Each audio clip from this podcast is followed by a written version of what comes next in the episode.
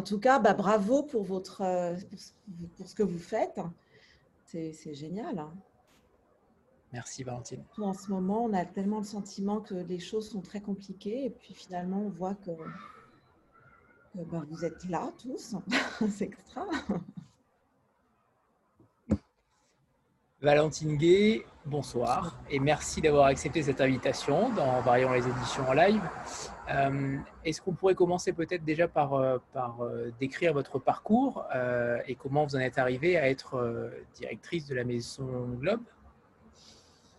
Écoutez, ce sont des parcours.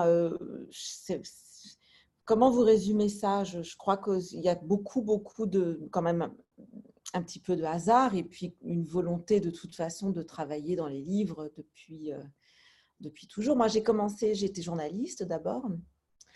Euh, et puis, et puis euh, bon an, mal an, j'ai eu l'opportunité de, de, pouvoir proposer des livres à droite, à gauche. Et puis, et puis un jour, il s'est trouvé que, c'est donc à l'époque, c'était l'école des loisirs qui fait de l'édition pour euh, enfants.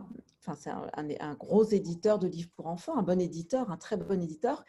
Et euh, moi, je, leur ai proposé le, projet, en fait, de, publier ce que, je fais actuellement. Et, euh, et, en fait, ils ont été très, partants. Donc, c'est eux qui soutiennent Globe. ce sont les actionnaires de la maison d'édition. voilà. Donc, c'est un petit peu un hasard. Mais bon, moi, ça fait, ça fait maintenant bah, longtemps que je travaille dans les livres. J'ai été d'abord agent littéraire, j'ai été journaliste. Et puis, euh, j'ai toujours, toujours, euh, depuis assez longtemps, placé des livres à droite, à gauche chez des éditeurs. Et puis, un jour, on se lance et on, fait sa, lance sa, maison, voilà, avec les difficultés que enfin, que ça comporte, puisque ça reste quand même un petit éditeur, même si, heureusement, euh, j'ai quand même la chance d'être soutenue par un, par un, éditeur qui ne fait pas du tout de, littérature, qui fait des livres pour enfants. Donc, voilà. Et il me semble d'ailleurs qu'ils font aussi euh, que Rue de Sèvres fait partie de l'école des loisirs également. Oui, c'est vrai, absolument. Ils, font, ils se font diversifier un petit peu. Donc, euh, à la base, c'était un éditeur de livres pour enfants, vraiment des albums que je, je pense que tout le monde connaît. Et puis, et puis se sont un petit peu diversifiés. Donc la, la, bande dessinée d'un côté, et puis euh, il s'est trouvé que un peu par hasard, le projet Globe est, né aussi à peu près à la même époque. Et Valentine, avec, avec euh, qui travaillez-vous? Est-ce que vous avez, est-ce que vous êtes seule Est-ce que vous avez euh, des aides Je pas. Vous m'entendez C'est bon? Alors, vous m'entendez? Oui, oui, là, ça y est. Ah au, au, début, j'étais, j'étais toute oui, oui, je vous entends. Au début, j'étais toute seule. Euh, et puis, depuis. Euh, alors, quand on dit tout seul, on a. C'est-à-dire que j'ai dans l'édition, vous, vous, je ne sais pas si vous. J'imagine que vous savez grosso modo comment ça fonctionne, mais on a. Euh, on a différents corps de métier. Donc, il y a des correcteurs dont on ne parle pas assez souvent, qui sont des gens extraordinaires, qui sont vraiment là pour, pour euh, accompagner les, enfin voilà, pour que les textes soient les mieux édités possibles. Donc, euh, j'ai une équipe de correcteurs que j'ai mis du temps à, former, qui sont des gens extraordinaires. Donc, j'ai cette équipe de, correcteurs, j'ai une équipe d'attachés de, presse. Et puis, et depuis, donc, ces gens-là travaillent évidemment avec moi depuis le début, mais ils sont pas dans la maison, ils sont en extérieur. C'est souvent comme ça. Par exemple, les correcteurs travaillent toujours pour plusieurs maisons en général. Et puis, depuis euh, un an, depuis un, tout petit peu plus d'un an, euh, j'ai une collaboratrice qui, qui travaille avec, qui travaille avec, enfin, avec moi. Donc, et nous, nous sommes donc deux et elle s'occupe euh, donc de tout le, suivi éditorial et de la, des relations avec les libraires. Donc on reste vraiment une toute, petite équipe euh, chez Globe. Ce qui paraît très surprenant. Ce qui paraît très surprenant vu la qualité des titres et le, et le nombre de titres que vous arrivez à publier. Euh, non, non, mais c'est sincère. Quand j'ai découvert que vous étiez si peu nombreux dans la maison, je n'y ai pas cru, tout simplement. Parce que j'imagine que vous devez recevoir quelques manuscrits, mais peut-être pas autant parce que vous avez beaucoup d'auteurs étrangers. comment vous arrivez à choisir déjà ces manuscrits Est-ce que c'est plutôt au foire de livres? Est-ce que ce sont plutôt par le, par le biais d'agents ou de traducteurs? Alors, que ce soit des Français ou, des étrangers, on reçoit énormément de manuscrits, ça c'est certain. Après, Globe, c'est quand même un éditeur qui a un angle assez précis, c'est-à-dire que on est vraiment dans l'idée de, c'est l'exploration de thématiques politiques, sociales, avec quand même un souci de la langue, c'est évident. Donc ça, on le fait en non-fiction ou en fiction même quand c'est de la non-fiction, nous, ce qu'on veut, c'est que ça se lise vraiment comme, comme un bon roman, c'est-à-dire que c'est de la littérature. Même si c'est de la non-fiction, pour nous, on considère que c'est de la littérature. Donc déjà, à partir de là, on ne publie pas tout. On a quand même un angle assez restreint et on veut que Globe, bah, ça, voilà, qu'on conserve cette, cette. Euh, ensuite, bah, comment on fait? Déjà, on ne publie pas énormément quand même. Là, on est à 10 titres. On va passer à 15, mais ce ne sera pas plus. Ce sera notre vitesse de croisière pour justement essayer de continuer d'être très, très sélectif. Bah, on passe beaucoup de temps, enfin voilà, je, passe beaucoup de temps à lire. Et puis, une fois que une fois que, qu'on a fait nos choix, on a des, voilà, ma, Marie euh, qui travaille maintenant, Marie Labonne qui travaille avec nous est, extrêmement euh, compétente. Et puis on a tout un, comme je vous le disais, une, équipe extraordinaire de, de, traducteurs, euh, des gens vraiment des. On ne parle pas assez des traducteurs et des correcteurs qui sont vraiment des gens de, un peu de l'ombre et qui sont des, qui sont des, extraordinaires euh, professionnels. Voilà, donc euh, on ne fera pas plus de 15 titres, ça c'est certain, sinon on n'y arrivera pas. Ce qui est déjà beaucoup pour euh, une personne à la base et deux maintenant, j'imagine que c'est un peu plus facile, mais, mais c'est déjà, déjà très bien. C'est déjà très bien. Merci. Est-ce qu'on peut parler peut-être d'un auteur qui est, qui est assez charismatique, j'imagine, de la maison, c'est Liao Yiwu. Euh. Est-ce que vous pouvez nous, expliquer sa, situation, son parcours et comment avez-vous réussi à le publier? Parce que j'imagine que les difficultés ont dû être euh, assez immenses. Alors, euh, bon, Liao, Liao Yiwu, pardonnez-moi, déjà vit maintenant en Allemagne, à Berlin, depuis, oh, je ne voudrais pas vous dire de bêtises, mais ça, ça, fait vraiment longtemps, hein, ça fait bien 15 ans qu'il vit à Berlin je, dis ça avec des pincettes parce que j'ai pas les je me souviens plus exactement, mais euh, voilà. Et donc, euh, donc c'est pas très compliqué. En fait, on peut, euh, on peut tout à fait publier Liaoyiwu. Par contre, c'est sûr qu'il ne faut pas espérer obtenir un visa pour la Chine dans les mois qui suivent, parce que lui est vraiment persona non grata en Chine, sa traductrice aussi d'ailleurs donc voilà, c'est certain que quand on publie trois titres de Liao Yiwu, on n'est pas forcément très très bien vu euh, dans ce pays. Mais c'est pas très compliqué, tout le monde peut publier Liao Yiwu en vérité. Hein, c'est quelqu'un, enfin je veux dire, il a. On, ne se fait pas arrêter si on publie euh, Liao Yiwu. Au contraire, je pense qu'en en France, on a envie de lire des choses euh, des textes comme ça euh, qui vous, vous, montrent d'autres aspects de, du rêve euh, économique, euh, qu'il soit chinois ou d'ailleurs, d'ailleurs, puisque on essaye quand même souvent de montrer un peu la face B de, des rêves, que ce soit le rêve américain. Je pense à une chose, par exemple, je ne sais pas si vous vous souvenez de ce livre qui s'appelle Nomadland, qui était sorti chez Globe donc il y a deux ans et un... Bravo On a, on a notre téléchopeuse. on a notre Pierre Belmar euh, officielle, elle est là, elle présente les livres. Et moi, c'est un livre, je, fais un peu le. Je, parle de ça parce qu'on parle. Ça n'a rien à voir avec les Hollywood, mais c'est vrai que Nomadland raconte l'envers du décor du rêve américain. Et là, ce que raconte Jessica Broder est absolument effrayant puisque euh, raconte l'histoire de, retraités qui, euh, après la crise des subprimes en 2008, ont tout perdu, donc leurs petites économies, ce qui allait peut-être leur permettre de, bah, 70, 80 ans, peut peut-être un peu imaginer qu'on va se reposer. Et en fait, ils n'ont plus rien. Donc, ils sont obligés de faire une croix sur le poste euh, de dépense le plus important, qui est la maison et toutes les factures qui vont avec. Et ils, vivent dans des vannes. Et en fait, ils sont obligés de migrer au fil des, euh, offres d'emploi qui sont généralement euh, offertes par Amazon dans des sortes de gigantesques hangars. Et, le livre est extraordinaire, formidable. Et surtout, il nous dit, voilà, en fait, il faut faire attention à ce que ce qui se passe là n'arrive pas un jour, euh, n'arrive pas un jour ici, tout simplement. Et la bonne nouvelle, c'est que ce livre aujourd'hui, enfin, a été adapté au cinéma et il a eu ce week-end le Lion d'or à la Mostra de Venise.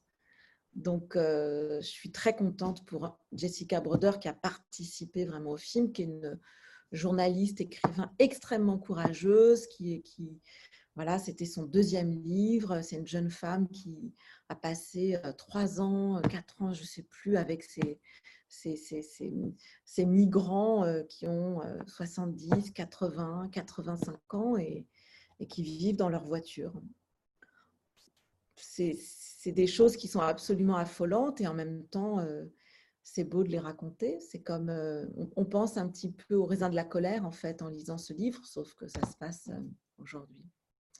Donc voilà, que ce soit Liao Yiwu ou Jessica Broder ou, d'autres encore, on, essaye de, raconter un peu le, dessous des cartes ou de décrypter un petit peu notre monde par, par la littérature. Voilà. Amandine?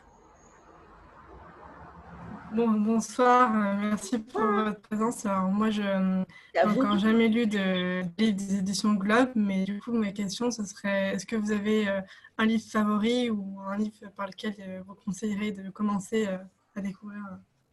Alors, écoutez, disons que franchement, moi, je les aime tous quand même. Après, bon, c'est sûr que oui, on peut avoir des, des immenses, immenses, immenses coups de cœur. Alors, euh, que, oh là là, c'est difficile. je pense que pour. Bah, euh, Disons que pendant toute la rencontre, vous allez pouvoir en... en... roman-roman ou un peu en, histoire euh, vraie Bon, écoutez, je pense qu'il y a un livre qui est quand même extraordinaire, c'est Les Frères Lehmann qui est assez euh, ambitieux parce qu'il fait 800 pages et il raconte toute l'histoire des Lehman Brothers euh, en vers. Alors, quand je dis ça, ça fait très, très peur. On se dit, oh là là, mon Dieu, ça va être épouvantable. Je vais... c'est très gros. Est-ce qu'on a envie de lire des choses en vers? Et en fait, c'est, c'est incroyable parce qu'on on est pris par, euh, par l'histoire et on a tellement le sentiment de voir la vie en train de se faire, que le monde en train de se faire, voilà, moi, je trouve que c'est un très, très bon livre. Je pense que, Nomadland est un très bon livre. La note américaine, peut-être, de David Gran, qui me semble être vraiment un, des livres aussi emblématiques des éditions Globe, euh, qui raconte donc l'histoire de, En fait, les, Osages, qui sont des Amérindiens, se sont retrouvés parqués juste après les, guerres euh, euh, amérindiennes sur un tout petit bout de l'Oklahoma il végétait, euh. Euh. Et en fait, du jour au lendemain, ce petit caillou euh, s'est trouvé être la plus grande réserve de pétrole du monde à l'époque. Et donc, du jour au lendemain, ces gens sont devenus richissimes, mais richissimes. Ils envoyaient leurs enfants étudier en Europe, ils avaient des voitures, des domestiques, etc. Donc, ça a rendu les Blancs très, très jaloux et ils se sont retrouvés ils ont été assassinés les uns après les autres. Et ça a pris une telle dimension que Edgar Hoover, qui était à l'époque, venait de prendre la tête du FBI, euh, s'est dit, bon, je vais utiliser cette, cette histoire pour asseoir mon pouvoir. Donc, c'était pas forcément parce qu'il aimait les Amérindiens, c'est parce que c'était une histoire dont on commençait à parler beaucoup aux États-Unis. Il s'est dit, bon, bah, c'est médiatique, même si on est. À l'époque, les médias, c'était encore autre chose, mais euh, je, vais en profiter. Et donc, David Gran raconte toute cette histoire qui est à la fois ce drame épouvantable, qui aussi qui raconte la violence américaine aussi, parce que c'est vraiment un pays qui s'est fait en, détruisant d'autres pays, enfin d'autres peuples, et puis sur les, débuts du FBI. Et c'est un livre extraordinaire qui, que nous, enfin moi j'aime beaucoup. Et voilà. Sinon, le premier livre qui a permis à Globe d'exister, parce qu'en fait, une maison d'édition, il faut quand même avoir quelques livres qui rencontrent leurs lecteurs, sinon on disparaît, c'est évident. c'est un livre maintenant assez ancien qui s'appelle Fairyland et qui est bravo, bravo Madame Tapioca et qui euh, voilà qui a un livre absolument euh, charmant qui, raconte une histoire d'amour très simple qui est que je vous la résume mais le, message c'est qu'en fait même quand on a eu des enfances très dysfonctionnelles compliquées avec des parents qui ne correspondent pas exactement à, ce que l'idée des, parents parfaits qu'on se fait, si on a eu de l'amour, et eh ben en fait, si on a eu des adultes pour vous aimer, ben on, s'en sort. Donc c'est un, beau message, mais et, c'est une très jolie histoire, très très très, n'est-ce pas, Madame Tapioca? Et puis sinon, bah, moi, dans la rentrée littéraire, je, je pense qu'on a des livres que je, ah, et l'écart, oui, bien sûr, l'écart, l'écart. Merci.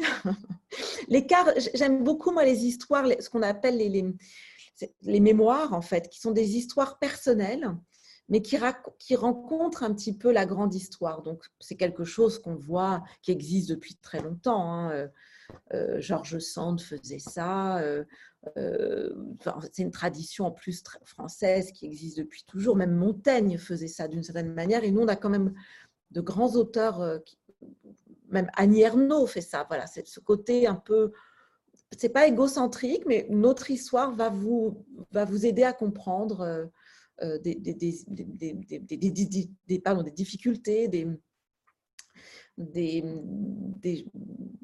comment dire, des, passages comme ça compliqués dans une vie et par l'expérience de ces auteurs, on, peut apprendre. Et ça, je trouve ça vraiment formidable. Et l'écart, c'est vrai, de Amélie Trott, c'est exactement ça. C'est une femme qui, euh, une jeune femme qui se retrouve euh, à Londres. Et à Londres, bah, comme dans beaucoup de grandes villes maintenant occidentales, les loyers sont épouvantablement chers. Euh, la vie est trop, trop difficile et elle se retrouve dans un monde, le monde de l'entreprise qui est extrêmement dur et, et donc on lui demande beaucoup et en fait il y a un alcoolisme féminin qui est très fort, dont on ne parle absolument pas, mais qui est une réalité.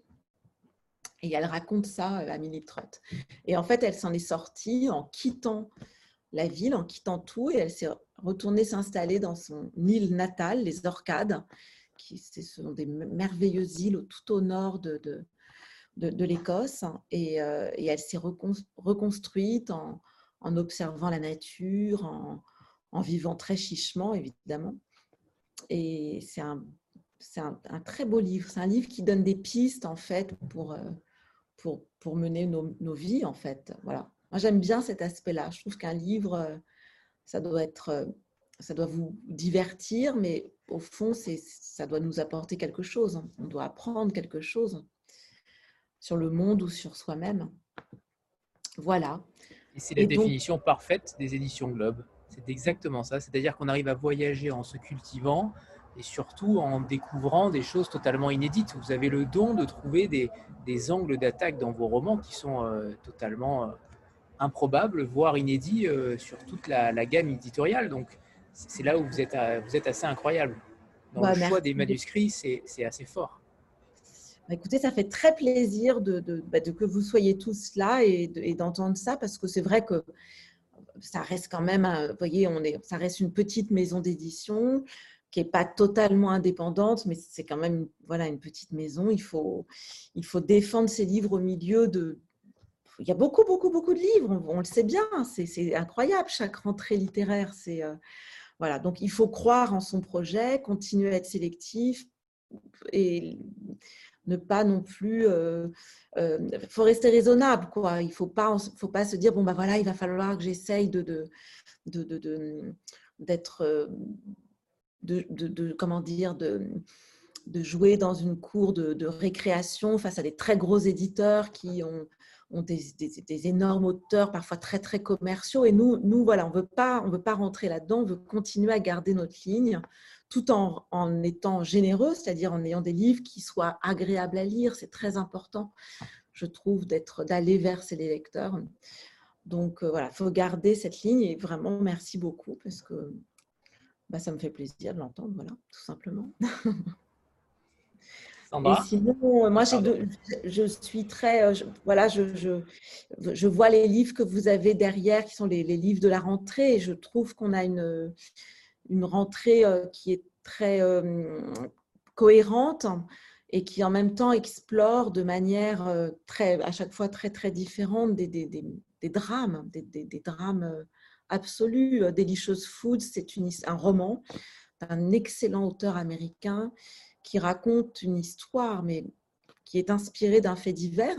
En fait, euh, aux États-Unis, il y a quelque temps, une entreprise. Alors, aux États-Unis, ce qu'on appelle des fermes, ce ne sont pas nos petites fermes comme nous avons, ce sont des immenses exploitations agroalimentaires qui ressemblent plutôt à des usines. Et euh, ces exploitations embauchent beaucoup, beaucoup, beaucoup de travailleurs qui sont souvent des migrants, qui travaillent dans des, conditions extrêmement difficiles. Et à une époque, il y a une, une, donc une ferme qui euh, a trouvé un système très... Vraiment, c'était parfait. La rentabilité était parfaite pour eux puisqu'ils sont allés chercher des, des toxicomanes dans la rue et euh, il leur dit venez, venez, venez travailler pour nous, on vous paiera en vous donnant euh, votre dose de crack. Voilà. Donc, euh, ils avaient employé tout simplement des, des, esclaves qui étaient tout à fait liés à leur entreprise par leur dépendance à, la drogue. Voilà. Et donc, James Anahan s'est servi de ce fait divers pour raconter une histoire absolument merveilleuse d'une mère euh, qui a un enfant, évidemment. Donc, elle est mère d'un enfant, pardon, et elle est, elle est euh, après un drame familial, elle se retrouve dans une grande solitude et, et, elle, malheureusement, elle devient toxicomane. Et pour, un peu comme dans le fait divers, elle, pour, pour, pour, pour, pouvoir payer sa, sa dose, elle va travailler dans cette ferme qui s'appelle Delicious Foods. Et, euh, et, son fils va, va, tout faire pour sortir de sa mère de cette entreprise épouvantable. Donc, c'est un livre qui parle de, indirectement de l'esclavage, c'est ça qui est beau, qui parle aussi de l'esclavage moderne, parce qu'on oublie de dire une chose. On parle aujourd'hui beaucoup de l'esclavage, et c'est très très bien, mais l'esclavage moderne existe toujours et les chiffres sont absolument affolants dans le monde entier. On parle de 50 millions, mais moi je pense que c'est beaucoup plus. Et ce livre-là pointe euh, le, problème de l'esclavage moderne, enfin ce roman. Voilà. Donc c'est un livre que je trouve très très important. Et puis euh, l'autre, c'est Fille, femme, haute, qui est un livre extraordinaire. Pour moi, c'est un peu comme les frères Lehmann, c'est-à-dire qu'il y, a une langue qui est quand même très particulière, puisque ce sont des femmes qui parlent. Donc, c'est vraiment un groupe de copines qui parlent. Donc, il n'y a pas de point, il n'y a pas, pas, de virgule, il n'y a pas de fonction. Donc, au départ, on est un peu surpris, mais en fait, c'est comme si on passait une soirée avec euh, des copines. Je suis désolée, mais ça part un peu dans tous les sens parfois. Sauf que naturellement, Bernardine Evaristo est une grand, grand auteur et donc, elle arrive à nous faire entrer dans les pensées de ces femmes qui parviennent très bizarrement, avec leur conversation, à nous raconter 200 ans d'histoire, 200 ans d'émancipation, 200 euh, ans de, courage. Euh, et, c'est un livre absolument extraordinaire. Alors, quand je l'ai acheté, j'ai été... Euh, voilà, j'ai acheté ce livre à l'époque à un agent et quelques plus, quelques semaines plus tard, elle a eu le Booker Prize avec euh, Margaret Atwood. Donc, c'était une bonne surprise et j'étais ravie pour Bernardine, qui est une femme en plus qui, a de la bouteille. Elle a 60 ans et quelques, elle a déjà écrit plein de romans et c'est une, grande reconnaissance. Et comme Margaret Atwood, c'est une femme qui explore un peu le, destin et l'avenir de, des femmes, euh, qui est parfois malheureux, parfois heureux. Euh, elles sont, elles sont vraiment dans cette, dans cette réflexion. voilà. Et l'autre, coupable, qui, comme je vous le disais tout à l'heure, moi j'aime bien explorer vraiment le, des, problématiques sociales, mais le souci de la langue. Et là, c'est un recueil de poèmes qui a été écrit par Reginald Dwayne Bates, qui, alors bon, c'est vrai que ça résonne terriblement avec notre triste actualité, mais lui euh, s'est fait euh, arrêter par. Donc, c'est un noir américain. Et euh, il s'est retrouvé au mauvais endroit, au mauvais moment. Il, était en train de faire une bêtise, hein, ça, il n'y a aucun doute là-dessus. il est en train de voler une voiture et il était armé. Mais il faut savoir qu'aux États-Unis, c'est terrible parce que les armes sont partout. Et, et, il a été donc arrêté à 16 ans. Et à 16 ans, il n'a pas été jugé par un tribunal pour enfants, mais par un tribunal pour adultes. Et il a été condamné à 8 ans de prison, qu'il a passé dans un, le pire centre euh, pénitentiaire qu'il soit aux États-Unis, dans un, pas du tout chez les mineurs, donc vraiment chez les adultes. Donc il faut quand même imaginer la violence. Et puis il est passé 14 mois à l'isolement. Et en fait, ce garçon, qui euh, était très bon élève à l'école, en fait, a passé des diplômes. Euh, il est, il est vraiment dans le repentir de ce qui s'est passé il a écrit un, recueil de poèmes absolument admirable, euh, donc qui s'appelle Coupable et qui raconte, qui raconte la violence du système carcéral, l'injustice aussi, puisque c'est vraiment euh, le, traitement qui est fait. Les, chiffres sont terribles. Hein. Je, je, il faudrait, je les ai pas préparés là, je les ai pas en tête, donc je veux pas dire de bêtises, mais je pourrais vous les, envoyer parce qu'on les a, mais le nombre d'enfants qui sont derrière les barreaux aux États-Unis, c'est euh, épouvantable, épouvantable. Donc, euh, donc, euh, donc Reginald Wayne a écrit ce, merveilleux recueil. Et d'ailleurs, je tiens à le dire, Reginald Wayne et James Adams seront au Festival America l'année prochaine. Donc, ils devaient venir cette année, ça a été annulé à cause du Covid. Donc, ils seront là en septembre 2021. Euh, et, aujourd'hui, Reginald Wenbetz euh, a été embauché par... Euh, donc, il est avocat, il travaille pour les adolescents, évidemment, et il a été embauché par Barack Obama pour travailler justement sur, dans une commission pour essayer d'améliorer le sort des adolescents et de, face à la justice. Voilà. Encore une belle rentrée littéraire et variée surtout, variée, avec même des poèmes. Alors là, magnifique. Nicole? Oui, bonsoir. Euh, moi, je voulais parler un petit peu euh, de graphisme. Euh, je voulais savoir comment s'était passé votre travail autour du, graphisme de la collection. je voulais savoir si quand on est effectivement une maison d'édition qui publie assez peu de titres, quel genre de réflexion on a quand on travaille sur justement sur le graphisme pour essayer aussi d'émerger? Parce qu'on sait que le, visuel tient plus en plus de place euh, ces derniers temps. Et dernière question, toujours sur le même sujet, est-ce que vous avez, vous bénéficiez des compétences du groupe l'école des loisirs ou enfin, est-ce qu'il y a des choses qui sont des compétences en commun à ce niveau-là? Au niveau du graphisme? Oui.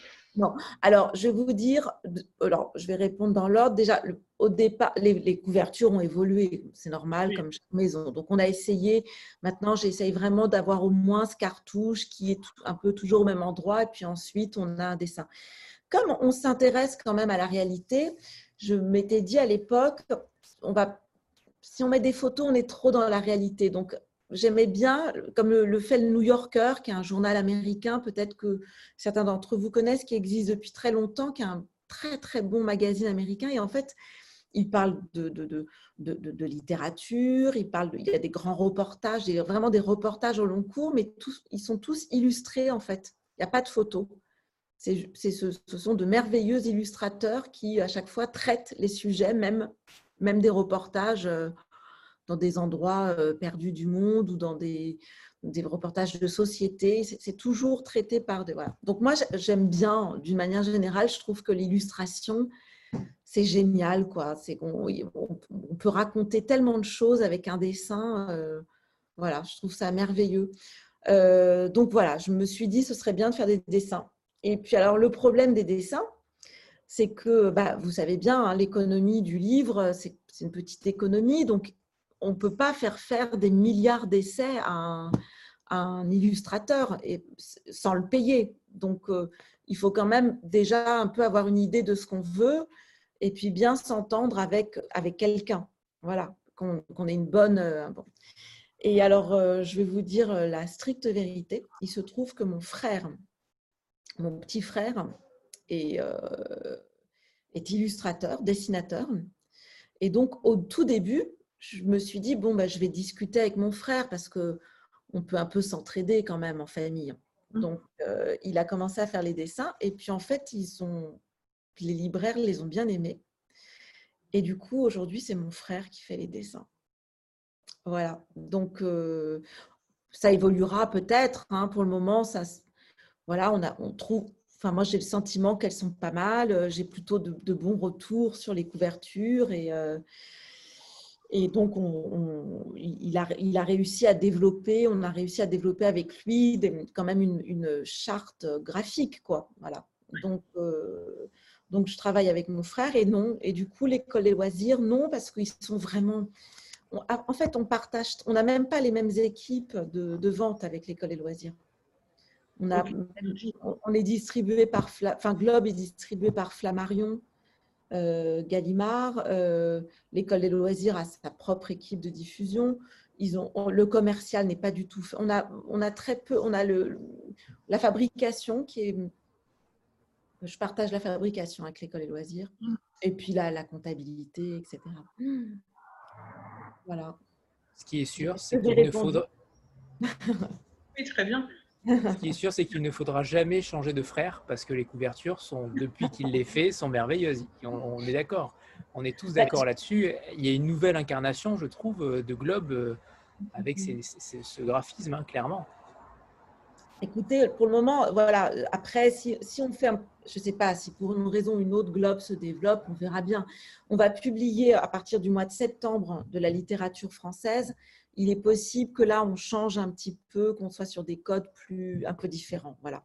Donc, on en reparlera euh, d'ici là, mais, euh, mais voilà, pour le moment, ça se passe bien. Et puis, surtout, il faut savoir une chose, c'est que on travaille beaucoup avec les auteurs. Donc, moi, je mets mon frère aussi en relation avec les auteurs et ça, et ça se passe très bien. le, contact avec les auteurs, euh, par exemple, pour James Anahan, Delicious Foods, il se trouve que l'auteur est artiste aussi. Donc, il a vraiment plein d'idées et ils ont euh, échangé, mais pendant, euh, je ne sais pas, une dizaine d'emails quand même, avec plein de, couvertures. Le, James Anahan disait, mais écoutez, les pastèques, c'est très important dans la culture afro-américaine parce que c'est vraiment lié à l'esclavage. Donc, c'est vraiment important qu'il y ait des, pastèques sur la couverture. Enfin, voilà, plein de petits détails comme ça que, bon, on ne le sait pas forcément, mais ça enrichit quand même la, les, informations, ce qu'on fait passer sur, sur la couve. Quoi. Voilà.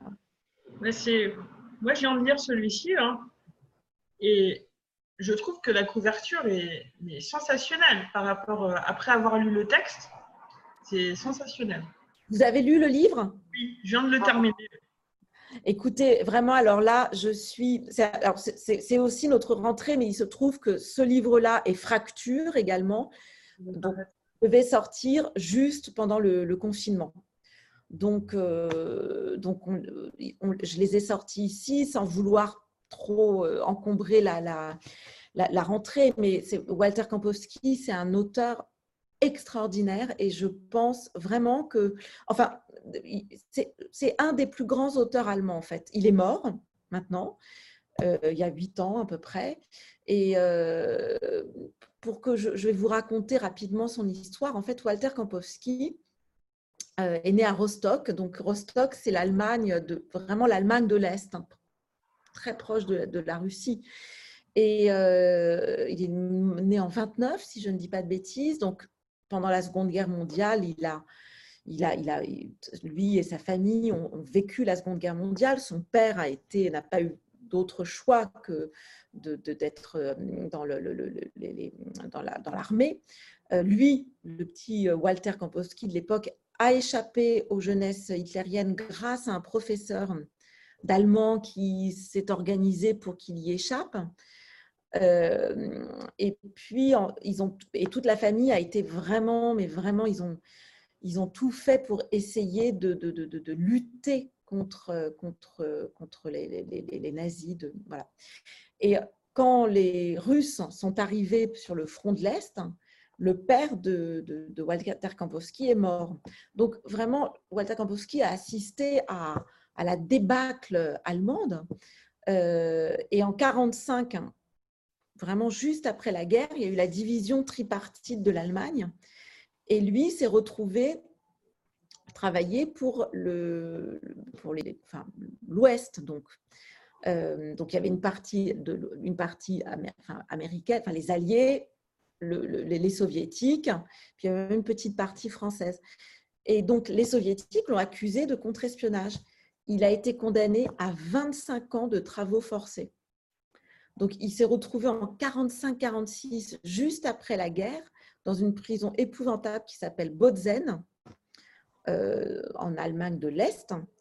Et là, il a vu, c'était une sorte de photographie de ce que c'était que l'Allemagne en 45-46, juste après la guerre.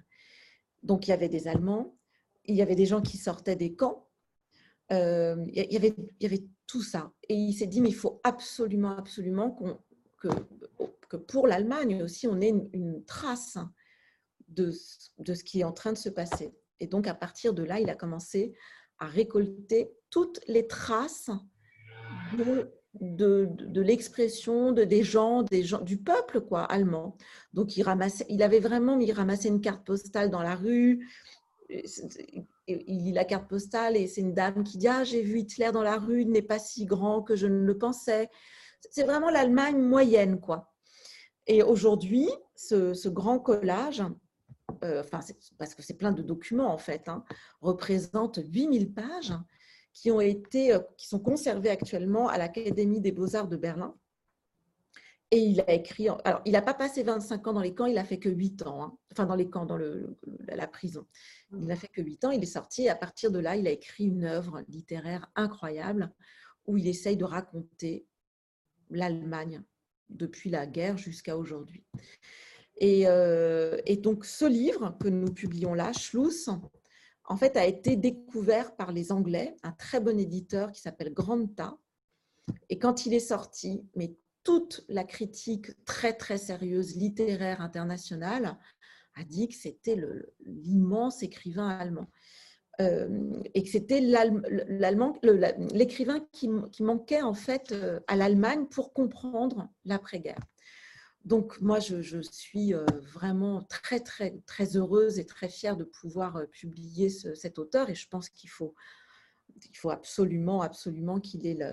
Mais d'ailleurs, euh, je veux dire, c'est un auteur qui va avoir, qui, qui va être, qui va faire son chemin, c'est évident, parce que là, par exemple, en ce moment, Arte en Allemagne et, avec donc avec une coproduction franco-allemande, sont en train de préparé un immense documentaire sur, euh, sur Walter Kampowski. Euh, euh, voilà, ce sont des gens qui, évidemment, c'est moins sensationnel parce que lui, lui est mort, mais je veux dire, c'est pas tous les jours qu'on redécouvre un auteur qui est passé entre. ben voilà, c'est curieux, il n'avait pas été publié avant, mais c'est un très très grand auteur. Voilà. Ben, je suis ravie que vous l'ayez lu. Écoutez, ça vous a plu? Ah oui, c'est étonnant au départ. Il faut vraiment il faut vraiment euh, accepter d'entrer, dedans, de, jouer le jeu, parce qu'il y a vraiment une, une, atmosphère particulière, mais euh, c'est captivant. C'est captivant et enfin, j'ai pas encore euh, fini de digérer. Je l'ai vraiment lu. je l'ai terminé ce week-end, hein, donc. oh là là. J'ai pas encore tout digéré, mais il y a énormément de choses. C'est très très intéressant. Bon, bah, je, suis ravie. On va en sortir un autre dans un an et demi ou deux de, Walter Kampowski. Voilà. Parce qu'il a toute une œuvre maintenant. Donc, euh. J'ai vu ça, ouais, c'est long comme. Euh, Sandra? Bonsoir Valentine. Bonsoir. Merci de, nous recevoir. non, merci à vous d'être là un dimanche. Euh, je voulais revenir sur votre parcours, enfin sur la première partie là, de, de, notre échange. je me posais la question, puisque votre, votre maison d'édition en fait traverse les frontières. je crois que c'est aussi comme ça que vous vous présentez hein, sur, sur votre page internet. Ou bouscule les frontières, quelque chose comme ça. Je voulais savoir comment vous était venue l'idée, justement, l'envie de, d'offrir finalement une vue sur le monde aussi varié euh, finalement et, parcourir le monde. Voilà, comment est venue cette idée, ce projet? Peut-être à travers votre parcours, euh, je sais pas, de journaliste, euh, je me dis peut-être que ça peut venir de là. Voilà. Écoutez, certainement, certainement, mais je dois dire aussi qu'avant toute chose, on est lecteur. Et je, je, réalisais qu'au fil de, moi, de, mes lectures, en fait, de, de, plus en plus, j'avais une, envie, envie d'autre chose, quoi. Très naturellement. Donc, euh, j'avais envie de, dire des choses peut-être plus, peut-être même parfois avec des langues, peut-être même un petit peu plus compliquées, mais qui nous enrichissent un petit peu plus. En plus, euh, je veux dire, depuis euh, maintenant, enfin bon, Internet, ça fait un petit moment, mais on a accès à des plein d'informations dans tous les sens chaque époque, évidemment, est, différente par rapport à la génération d'avant, mais on a quand même le sentiment qu'aujourd'hui, il y a, une, accélération, que les choses changent très, très, très rapidement.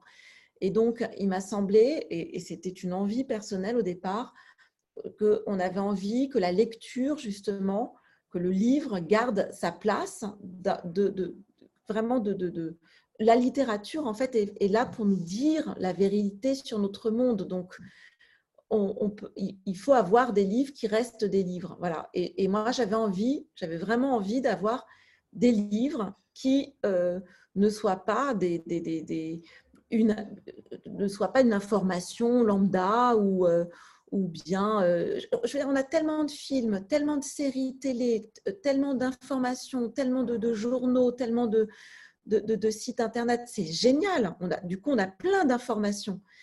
Mais, et puis, et puis, et puis aussi, encore une fois, on a, je, trouve que l'informatique a vraiment changé notre, notre monde.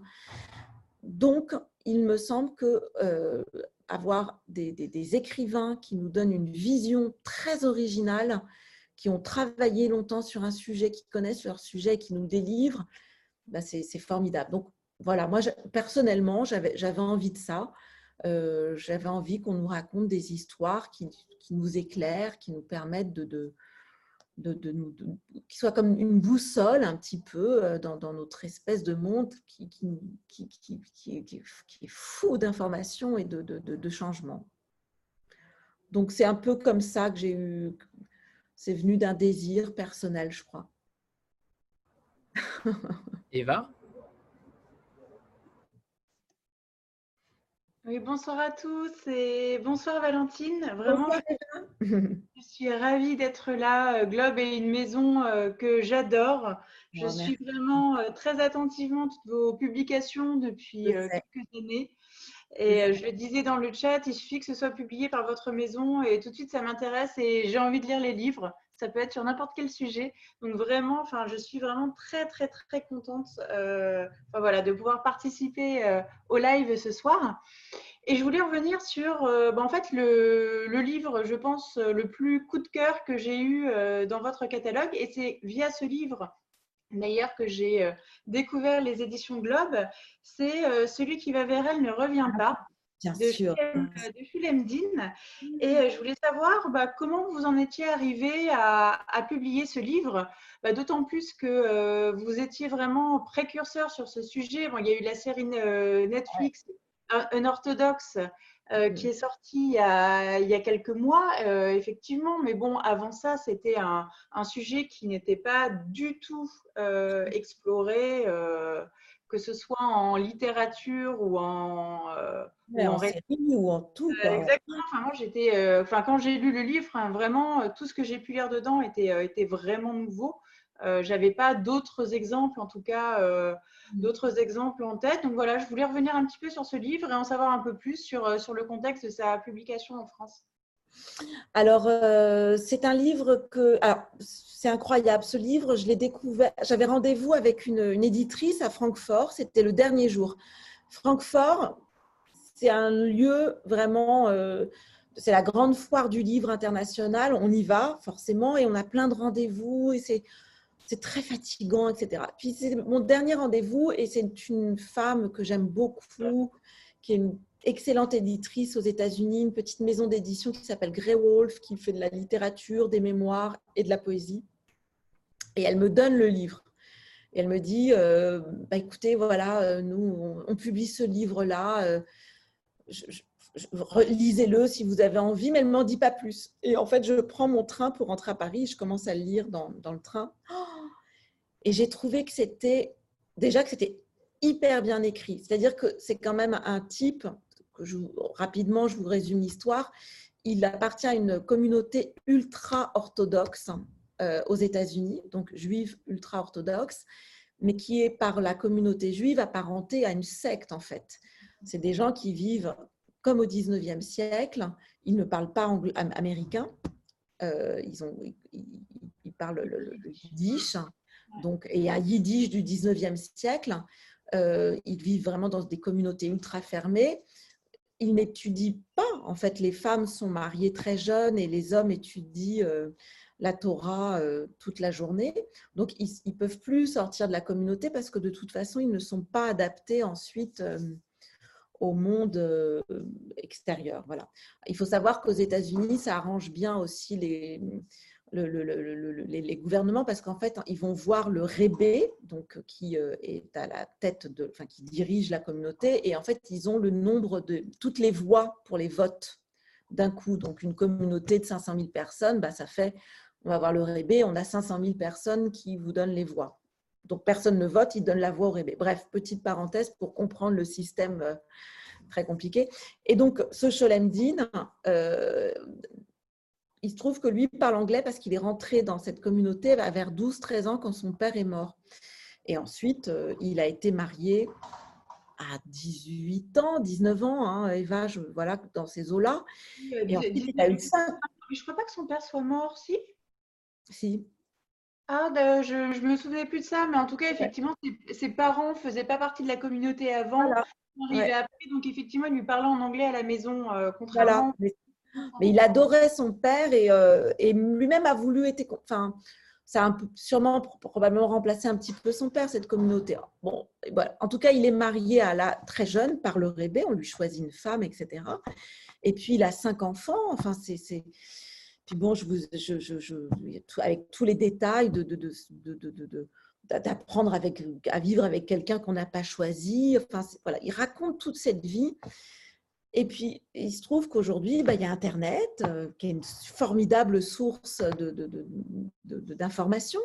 Euh, et de, commencer à découvrir l'extérieur, de, découvrir même des, articles, des livres, il se met à douter de l'existence de Dieu. Et il commence à poser des questions, et il pose des questions, il pose des questions. Et un jour, il est banni de sa communauté, en fait, par pour hérésie, comme Spinoza à l'époque. Euh, et donc, quand il est banni, en fait, c'est comme dans la série Une orthodoxe, la mère de la petite fille, il ne peut plus voir euh, ses enfants. Enfin, c'est épouvantable. Et j'ai trouvé que ce livre était très intéressant parce que on dit aussi qu'en fait le fondamentalisme existe euh, partout. ensuite, je trouvais que ce livre, en dehors de la religion, j'ai reçu beaucoup de messages de gens qui euh, euh, s'étaient séparés, euh, avaient vécu des moments de rupture très difficiles et qui avaient adoré ce livre-là parce qu'ils apprenaient aussi, après un divorce difficile, par exemple, ce moment où il faut se réinventer, se reconstruire, et en même temps on est encore la nostalgie du passé, puis on a des enfants qu'on aime, on ne veut pas leur faire du bien, de mal, pardon donc ce livre-là brasse toutes ces questions. Et, euh, voilà, et donc moi j'ai adoré, j'ai pensé que ce livre-là, en dehors de, de, raconter aussi ces, communautés qui, encore une fois, c'est très important de le dire, mais sont considérées par la... Ce livre a eu le Jewish Book Award aux États-Unis. Donc la communauté juive dénonce complètement ces communautés ultra-orthodoxes.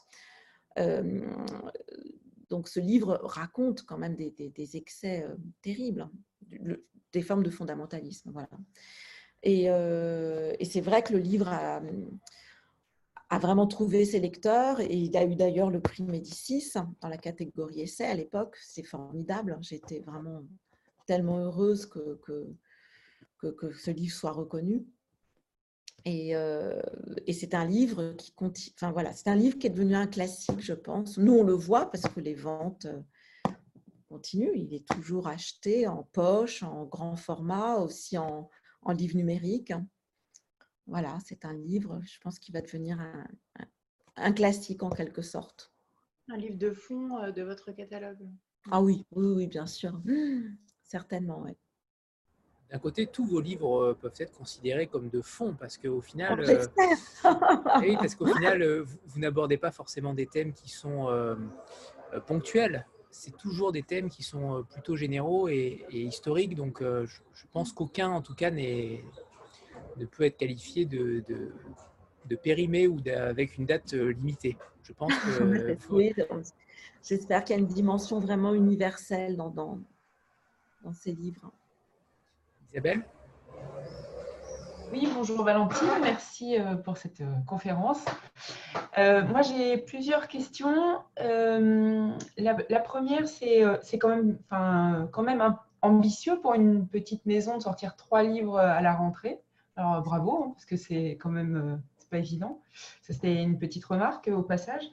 Euh, ma question, c'était quand, vous achetez parfois donc les droits de livres que vous du coup vous lisez quand après avoir acheté les, droits? c'est ce que ah non, avant. Ah oui, d'accord, parce que sinon j'allais dire. sinon, ah non, non, non, non. On lit le livre. Et si nous, si je, voilà, si c'est bien et que hein, je fais, j'achète les droits. Et du coup, après, il faut peut-être euh, un peu se bagarrer avec d'autres maisons. Euh, si vous êtes plusieurs sur le coup, euh, vous, enfin, j'imagine comment ça, comment ça fonctionne en fait un peu? Alors, en fait, je, jusqu'à présent, moi, j'ai, par exemple, Sholem Dean, personne, j'étais toute seule. Hein. j'ai pas eu besoin de me, me bagarrer. Par contre, j'ai eu besoin parfois de me bagarrer parce que des maisons voulaient des titres qui étaient déjà euh, voulaient récupérer des titres en fait. C'est la règle du jeu. Ouais, bah Gran, par exemple, est parti chez un autre éditeur après le succès de la note américaine. C'est comme ça. C'est la règle. C'est bien d'être découvreur aussi parfois. C'est quand même une voilà. j'imagine. Je garderai ce, ce petit statut. Et, du coup, la question corollaire, c'est est-ce que vous les lisez en anglais, euh, les, livres anglais euh, directement ouais. Oui, moi je lis l'anglais. Euh, donc moi je lis, oui, bien sûr, je lis tout en anglais. ensuite, malheureusement, je ne lis pas l'allemand. Donc justement, Walter Kampowski, par chance, il avait été traduit en anglais, donc j'ai pu le lire en anglais. Euh, et sinon, de plus en plus, je, publie quelques allemands et je travaille beaucoup avec euh, euh, des traducteurs, en fait, dont, notamment Olivier Manoni, par exemple, qui, a traduit Walter Kapowski et qui traduit généralement pas mal de, titres allemands chez nous. Et donc, on, voilà, on s'entend bien, on sait exactement, ils, voilà, ils m'aident beaucoup. C'est un peu mon, mon lecteur pour le, le domaine allemand. Quoi.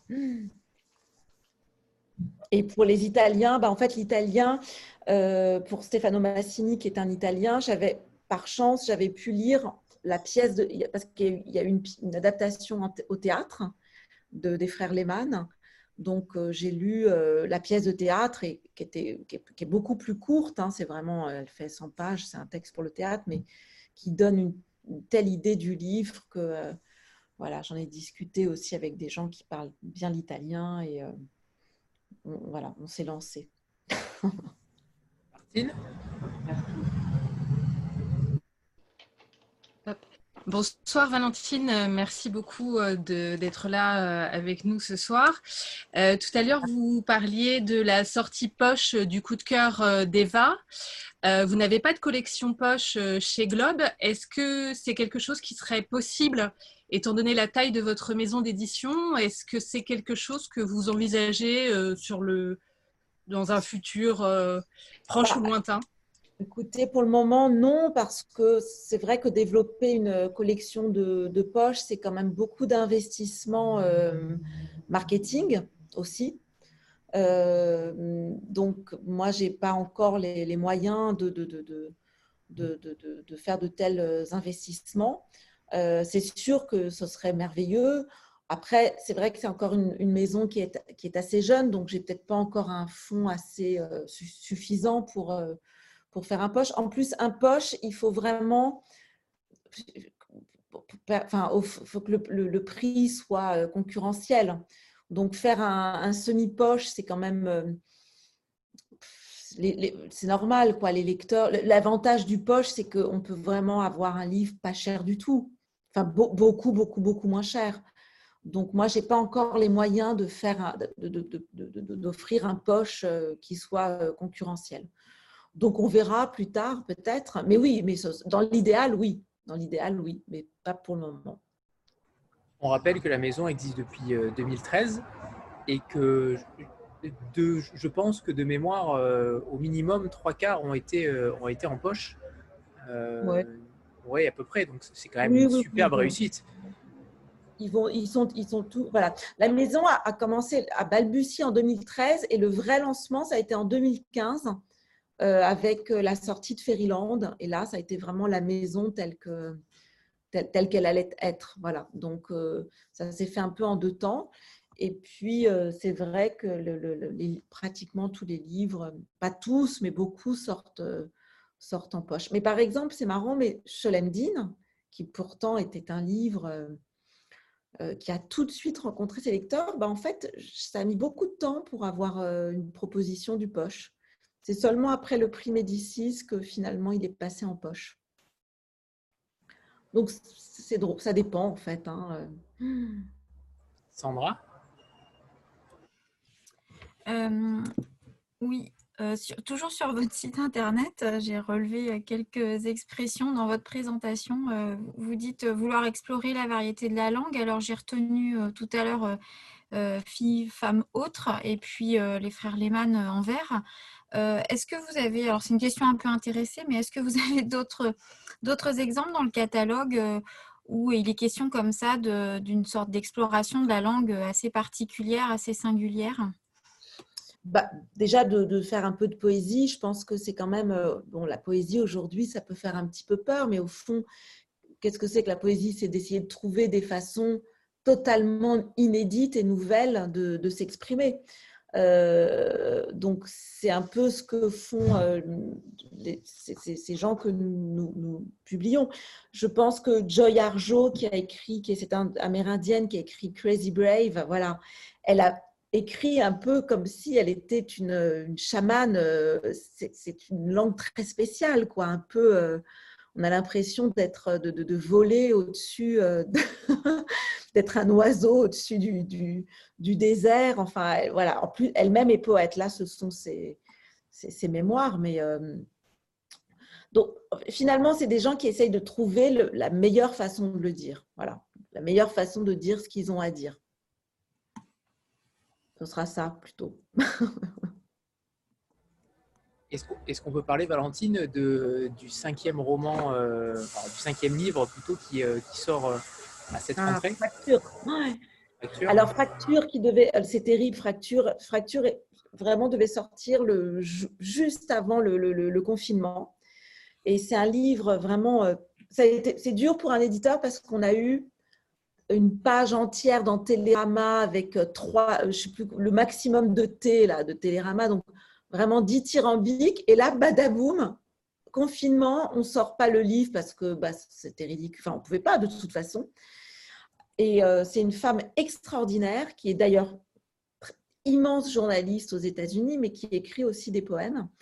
Et euh, en fait, elle raconte l'histoire d'une de, de, famille euh, qui, donc ça, ça, se déroule aux États-Unis. Et aux États-Unis, ils font l'extraction du gaz de schiste. Et euh, l'extraction du gaz de schiste, en fait, c'est terrible parce qu'ils sont obligés d'aller très très loin dans la, au fin fond de la Terre. Donc, ça fait vibrer la Terre pour trouver un gaz. Voilà. Et donc, ils sont allés dans une région minière, donc ces sociétés qui exploitent le gaz de schiste, dans une région, minière pauvrissime aux États-Unis, où les gens vivaient vraiment de rien, et ils ont proposé à des gens qui avaient quand même des fermes de euh, leur, enfin, acheter le droit d'exploiter le gaz sous leur terrain. Donc les gens ont, évidemment cédé parce que c'était simple, ça leur permettait d'envoyer leurs enfants à l'école, à l'université. Enfin, c'est des gens qui vivent dans une grande, grande, de grandes difficultés. Sauf qu'au bout de quelques temps, euh, eh ben, les animaux ont commencé à mourir, euh, l'eau était euh, bleue, verte, enfin voilà, des cancers, etc. etc. Et donc, c'est un peu une sorte de, vous vous souvenez d'Erin Brokovich, quoi. C'est vraiment, on, suit une femme qui elle-même a, vit dans cette, dans cette, dans cette région et, et on raconte son, son, combat euh, pour, euh, pour, pour, réparer, en fait, pour avoir euh, pour obtenir gain de cause auprès de ces grandes, grandes entreprises. Et donc, Elisa Griswold raconte tout ça.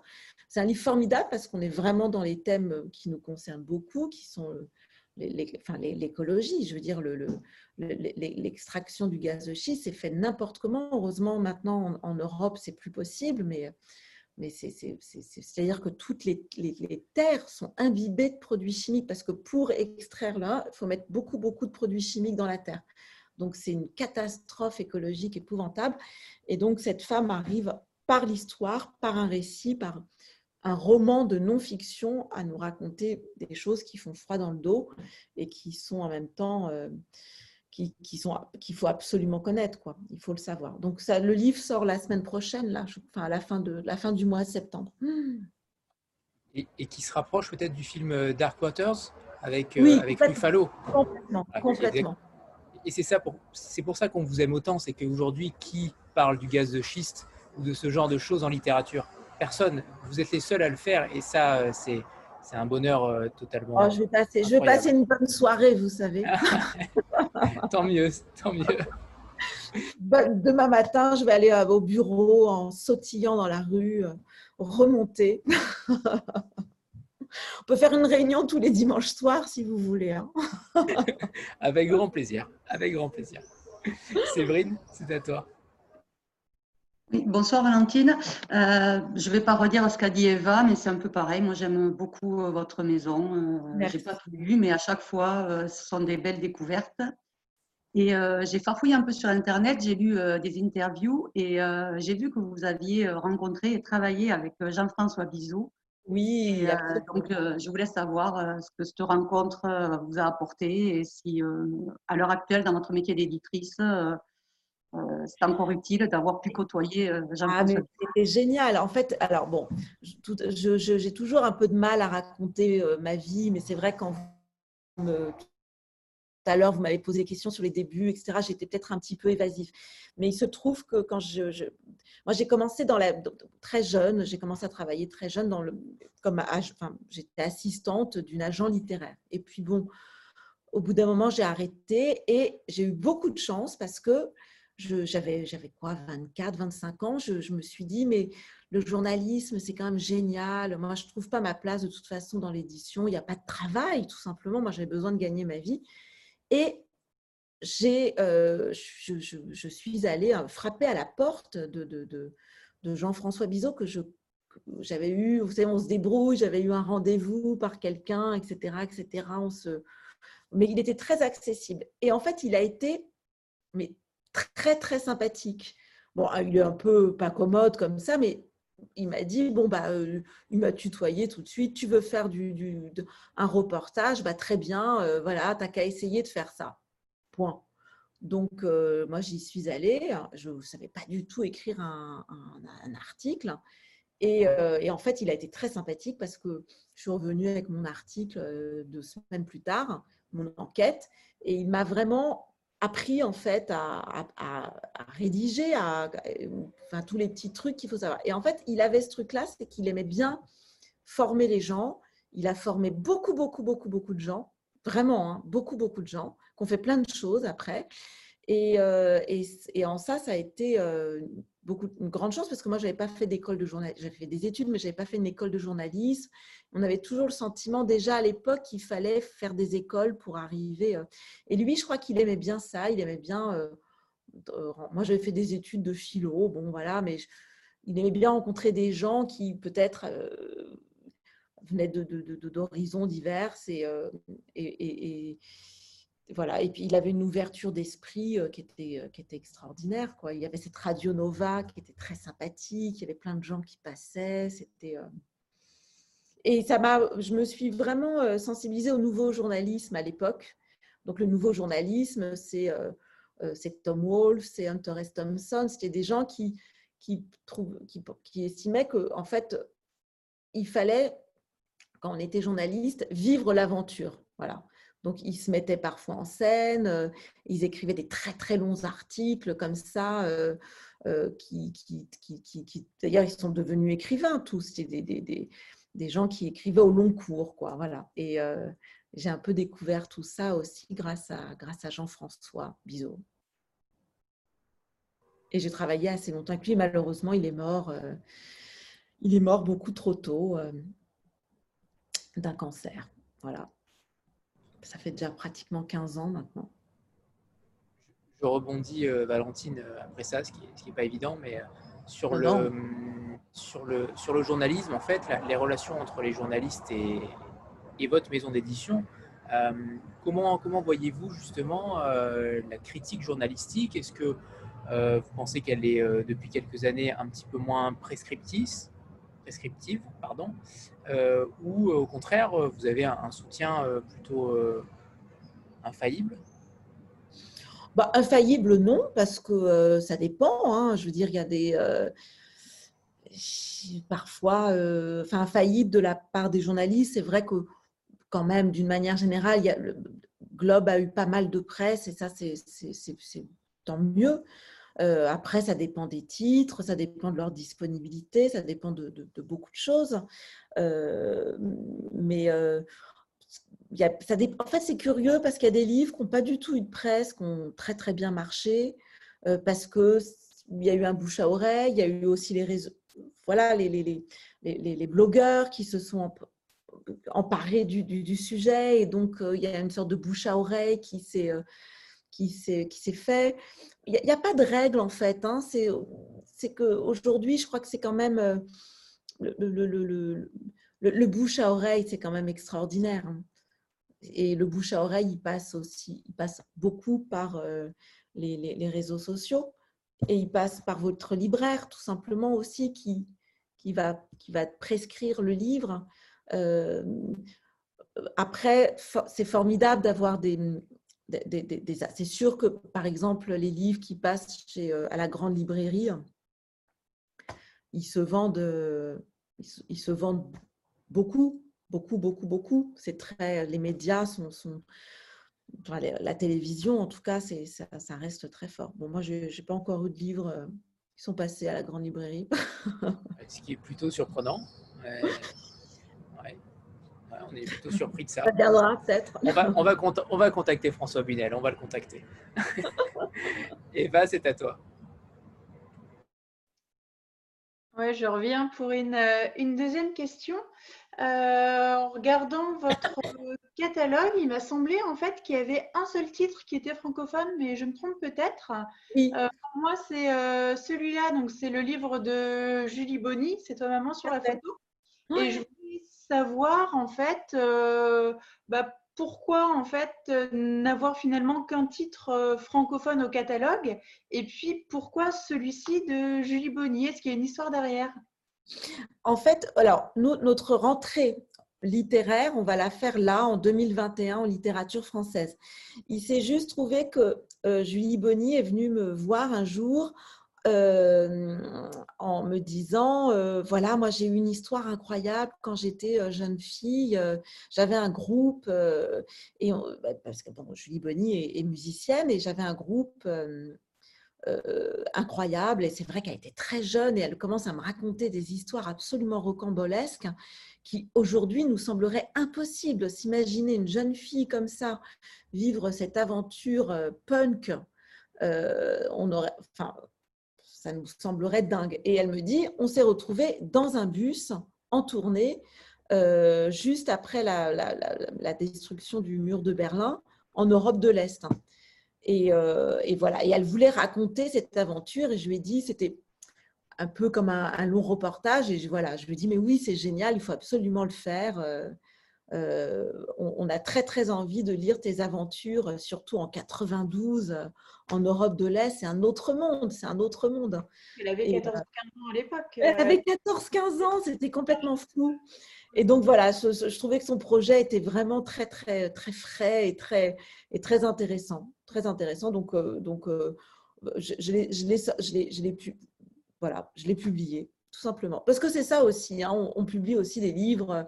À un moment donné, on, il faut publier des livres qui vous séduisent, qui, qui vous plaisent, et puis, euh, puis voilà, tout simplement. Mmh. Mais c'était une volonté euh, au départ de ne pas publier de livres francophones Non, pas, non. Ou c'est le, le hasard en fait? Au départ, on a vraiment, c'est vrai qu'au Globe, c'était vraiment de la littérature étrangère, ça s'appelle Globe quand même. Et, euh, et, puis, euh, et puis, parce que, pourquoi? Parce que je trouvais que il y a plein de choses déjà en littérature française. Hein. voilà, j'avais le sentiment qu'il y avait des éclairages à faire. Euh. Et petit à petit, je vais publier de la littérature française, mais qui sera, qui ressemblera beaucoup à ce qu'on publie en littérature étrangère. Donc avec toujours un, angle comme ça, une, observation du, du monde, euh, des problématiques euh, politiques, sociales, un peu historiques. Euh, voilà. Je suis désolée. On vous entend plus, Valentine? Peut-être plus de batterie, non? Allô? Oui. je disais, j'aimerais rester beaucoup plus longtemps avec vous, mais je n'avais pas imaginé qu'on resterait. allô, allô? On vous entend, Valentine, on vous entend. Voilà. je disais que malheureusement, je vois qu'il est 20h14 et j'ai rendez-vous à 20h30. Oui, en effet. Et, mais, pas en avance. Mais, mais, vous aviez prévu que ça dure combien de temps en fait? Il n'y a, pas de. Il n'y a pas de limite, euh, il y a pas de limite en fait, Valentine. Quand on aime, on ne compte pas en fait. Mais moi, mais moi, je suis ravie en plus d'être avec vous, mais il faut que je n'avais pas. Non, bien sûr, il n'y a pas de souci. Il n'y a aucun problème, Valentine il faut que je, je, suis mal. Voilà, j'avais un rendez-vous à 20h30. Euh, il n'y a aucun problème. Avec mon fils tous les dimanches soirs, en fait. La photo, la photo, Anthony. La oui, la photo, la photo avant, avant que tout le monde parte, on, a pour habitude de faire une petite photo. Voilà, on fait une petite photo de groupe. Mais euh, avec plaisir pour euh, reparler à un autre moment et peut-être en prenant un petit peu plus de temps encore. On se retrouve à 18h. Ah, Diana Evans. Oh, mais non, il faut reparler de tous les livres là. Hein. En tout cas, je suis vraiment mais profondément euh, touchée et ravie d'avoir. Euh, ça fait vraiment plaisir. Voilà. Donc, euh, je, n'hésitez pas. Moi, vous avez vu, je réponds dans les. Enfin, si vous, vous m'envoyez des messages, si vous voulez qu'on discute, si vous avez d'autres questions, j'y répondrai avec vraiment avec joie. sur Instagram, sur Facebook, sur mon vous avez mon adresse email, j'imagine, donc c'est pas compliqué à trouver. Elle est sur le site. Et vraiment, n'hésitez pas. N'hésitez pas. Parfait, Valentine. Et on, refera ça avec plaisir, notamment pour, la, pour les titres français, bien sûr. Et pourquoi pas avec un auteur également Avec joie, mais bien sûr. On fait ça avec un auteur quand vous voulez. Allez, super. C'est noté. Eh, vous avez pris une photo là, ça y est? C'est bon, oui, c'est bon, c'est fait. C'est fait. mais encore une fois, mais merci beaucoup. C'est très, très euh, émouvant de voir qu'en plus, vous, vous, connaissez les livres, etc. C'est extra. Merci. Merci à vous, Valentine. Et merci, Anthony. Merci beaucoup, beaucoup pour l'invitation. Hein. Avec plaisir. Merci, Valentine. Je vous souhaite une très bonne soirée et je file retrouver mon fils. C'était génial. Merci à tous. Au revoir. Merci. Au revoir tout le monde. Soirée. Au revoir.